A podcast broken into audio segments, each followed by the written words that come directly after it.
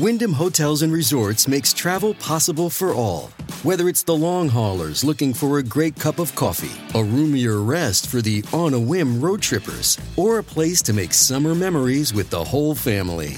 No matter who you are, where you're going, or why, with 24 trusted brands to choose from like La Quinta, Days Inn, and Super 8, your Wyndham is waiting. Get the lowest price at wyndhamhotels.com. Restrictions apply. Visit website for more details.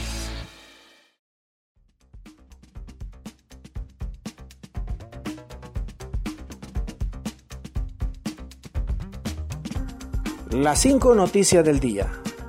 A continuación te presentamos las noticias más importantes de este jueves 26 de octubre del 2023.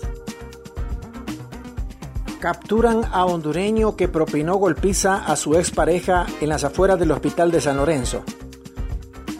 La Policía Nacional capturó en las últimas horas a Junior Ismael García Espinal de 23 años, luego que se difundiera un video en donde aparece golpeando salvajemente a su expareja en las afueras del hospital de San Lorenzo Valle, zona sur de Honduras. La subinspectora de la Policía Nacional, Celia Cerrato, dijo que la captura de García Espinal se realizó en el municipio de Nacaome, luego que se hiciera viral el video de esta golpiza. Recibimos el video de forma viral y nos apersonamos a la búsqueda de esta persona que estaba provocando lesiones a la ciudadana, su ex compañera de hogar, añadió Cerrato. Honduras se reunirá con México por reciente bloqueo al camarón. Las autoridades mexicanas señalan que hay algún tipo de especulación de que se triangule el camarón de Ecuador a través de Honduras, por lo que se busca clarificar esa información. El secretario de la presidencia, Rodolfo Pastor, dijo que la Cancillería y la Secretaría de Desarrollo Económico ya están en conversaciones para entender las medidas que está tomando México. Entiendo que es una medida que se toma de parte de las autoridades mexicanas, que lo que señalan es que hay un tipo de especulación de que se triangula el camarón de Ecuador a través de Honduras, por lo que se busca clarificar la información. En ese sentido, los productores camaroneros de Honduras tienen la capacidad de explicar qué se hace o no se hace con el producto hondureño y en la medida que logremos tener claridad, se tomarán las rectificaciones del caso, dijo el funcionario. Continuamos con las noticias. En las cinco noticias del día. Honduras cae un puesto en el ranking de la FIFA.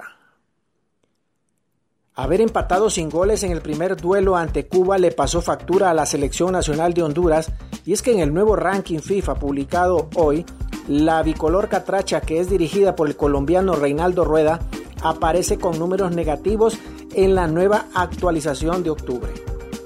Honduras logró meterse a la siguiente ronda de la Liga de Naciones tras superar a selecciones como Granada y Cuba.